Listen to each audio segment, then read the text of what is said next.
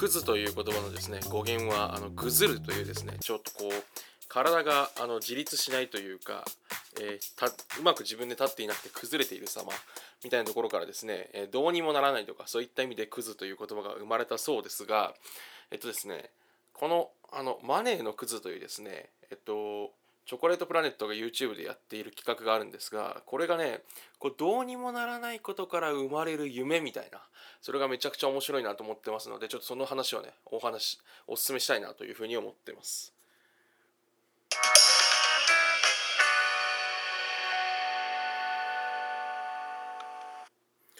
えー、MC がそのこれっていいよね今回はですねあのマネーのクズっていいよねということなんですがこれねえっとどういうものかっていうとチョコレートプラネットがやってるですねチョコプラの、まあ、YouTube チャンネルみたいなのがあるんですよね。でそれのにですねマネーのクズという話がありまし回がありましてこれがめちゃくちゃあの面白いですね。でこのマネーのクズってどういう企画かというとこうチョコレートプラネットののの長田さんと、まあ、他の芸人さん1人がですねこうマネーの虎っていう昔やっていた何でしょう自分のビジネスアイデアを話してそれに対してそのいろんな社長が出資するか出資しないか決めるみたいな企画があるんですけどそのですねあの企画をもじったものでいろんな芸人さんが出てきて自分のこうやりたいこととか実現したいビジネスみたいなのを話した後にそれに対してその長田さんともう一人別の芸人さんがお金出すかどうか決めてあげるみたいな企画なんですね。でえっとこれがですねやっぱちょっと抜群に面白い。まあもともとマネーの虎ってもの自体がお金出すか出さないかっていうのがすごいあの何でしょう。いろんなコンテンツでちょっと使う繰り返されるぐらいやっぱ面白い。のでのでもともとのハードパワーがあるってことなのかもしれないですけど、まあ、マネーのクズをですね、まあ、さらにちょっとこういうとこがいいんじゃないかなと私は思ってるとこがあるわけですね。あのそれはですね、えっと、マネーのクズってこうなんか夢だなと思ったんですよね扱っているのが。でこれ夢っていうのはなんか最近私が少しこうなんかなんですかね着目してるというか思いついたというかなんか考えていることでそのですね何て言うんでしょうこれ夢ってことについてこれからたびたびお話ししようと思うんですけどこうね現実ってこうある程度経験値が溜まってきたりとかそのしてくるとですねえー、こういうことが起こったら次こうなるよなみたいのって、まあ、大体頭にこう浮かぶようになってくると思うんですよね。普通に言ったらこうじゃないっていうこういう流れでこうなんですかね物事が起こったら次こうだよねみたいなことってまあ世の中結構たくさんあると思うんですよね。そのなんかカップル同士カップル A さんと B さんがなんか最近なんでしょう片方がよく浮気してて片方が あの何ですか？それに対してこうなんか気に病んでる様子で元気がないみたいなね。なんかそういうことがあった時にあのこれって普通にいたら別れるよなとかいうのってまあ思いついたりすると思うんですけど。でそれいうこう、まあ、よく私も昔から、えっと、予想と裏切りみたいなことでその何ですかねサッカーの回とかそのいろんなお笑いの回でお話しさせてもらったんですけどそういうこう普通に言ったらこうなるよねっていう予測に対してそれをこう上回ってってくる行為というかそうじゃない全然ありえないことが起こるというふうに妄想することが夢だと思いますし、まあ、それがこう現実化した時にまたそれはそれでめちゃくちゃ興奮することになるってことだと思うんですけどそのね普通に言ったらこうなるでしょって頭で思い込んでる通りのことと違うことが起こるんじゃないかという期待感っていうのが夢というか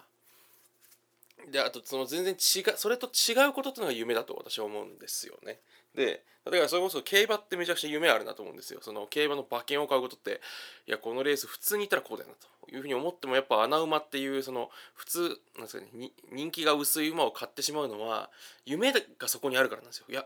でもなんかあるでしょっていう。いやいや俺は信じてるよっていうのが今夢じゃないですか。でお笑いもねこの構造に結構似てると思っていてお笑いっていうのはそのなんか夢を現実化するっていうことが一つなんかこうなんていうのなんかあの魅力魅力の一つかなと。まあ漫才みたいなこう短い単位だと夢を実現するっていうよりもなんか期待と裏切りみたいな方向の方が言葉の収まりとしていいというかそんなにこうなんですかね。あのめちゃくちゃ予想できてる状態で何かが起こるってことではないとは思うんでどっちかというと期待と裏切りに近いとは思うんですけどそのなんですかね。もっとこうなんかバラエティ番組において誰かがその話の流れと全然違うことを言うみたいなやっぱ夢を実現してるってことだと思うんですよ。でそれにこうなんか興奮するみたいなね。でちょっと夢の話が長くなっちゃったんですけどそのマネーのクズってのはやっぱね夢の話なんですよね。例えばえっと私がまあ2番目に好きな回のあの鈴木もぐらさんが出てきてね競馬で絶対勝てる馬がいるから100万貸してくれっていう回があるんですよ。でそれの回はやっぱりこうねその鈴木もぐらさんやっぱ一番面白ポイントまあこれは絶対見てほしいんですけどね、まあ、途中でまあちょっと面白ポイントがあってまあまあ結末とかはその皆さん見てほしいネタバレしたくないんで見てほしいんですけど途中でねやっぱ最大の面白ポイントが分かったと。お前がその競馬好きなのは分かったというふうに長田さんが言うんですよね。鈴木もぐらさんに。それでお前がじゃあ実際絶対来ると思ったレースで勝率何パーだと。でその勝率がある程度高ければ俺100万貸してやるよって言うんですけどその時に大体あのあのお前じゃあ何パーなんだよって言った時に大そうですね絶対来ると思った馬がいた場合のレースの勝率は大体あの5%ですっていうくだりがあって いや嘘だろっていう。いや5%やったら絶対来ねえやないかいっていうことなんですけどそれがね逆にねこうね聞いてくるんですよね。なんて言うんでしょう。じゃあ絶対ダメじゃんって思うからこそ逆にこうお金出したくなるというかお金をその長田さんが出した時に面白くなるというか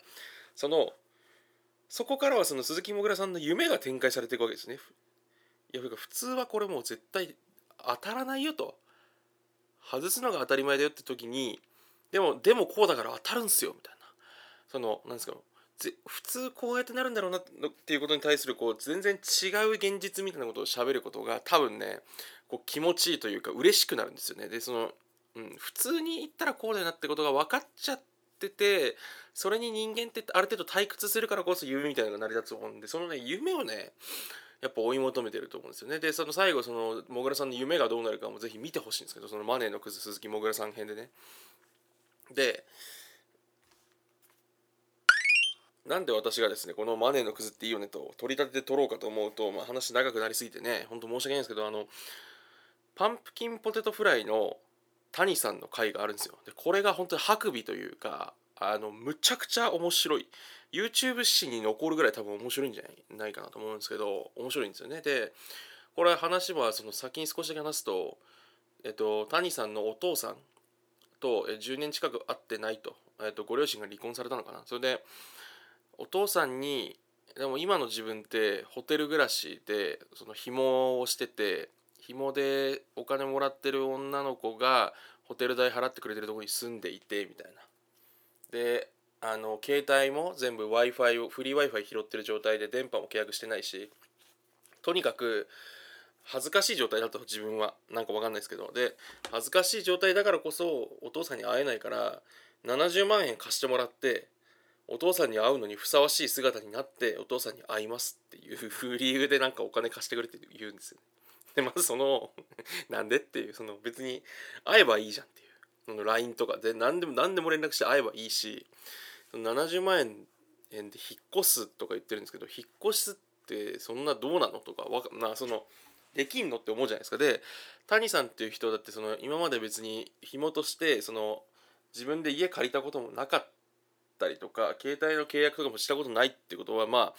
普通に考えたらそのじゃあ70万円もらったからといって何か変えられるのかとかあると思うんですけどなんかねそこででもそのこうお笑い的な意味とかあとはその何でしょうこうエンターテインメント的な意味でそのね谷さんにやっぱ夢があるんですよね。その谷さんがいやでももしかしたら70万円を貸したら生活家を借りて電波を契約してっていう中で好転していくんじゃないかっていうこう期待をね我々に与えてくれるその夢。でその夢にお金を出すっていうのがでそのそういう人がお金を出されるってこと自体も夢があるじゃないですか。でその夢をめぐってやっぱ長田さんはねその熱さみたいなものを多分感じ取っていてじゃあどうしようかみたいな。そのなんですかね。出すのか出さないのかっていうところの牙をねこう漂うんですけど本当にめちゃくちゃ面白いですし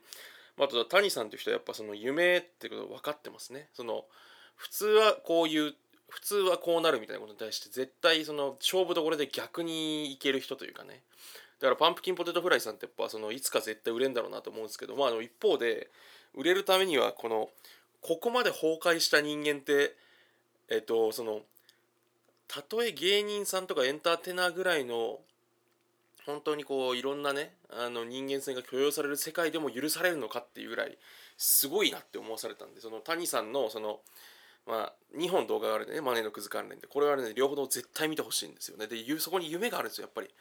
熱いなっていう。そのひっくり返していくんですよね。そこにで魅力があるなと。いうふうに思いました。すみませんちょっと長くなってしまったんですけどなんでえっとまあねそのパンプキンポテトフライ谷さん編と鈴木もぐらさん編を見てほしいということでしね。今回は以上です。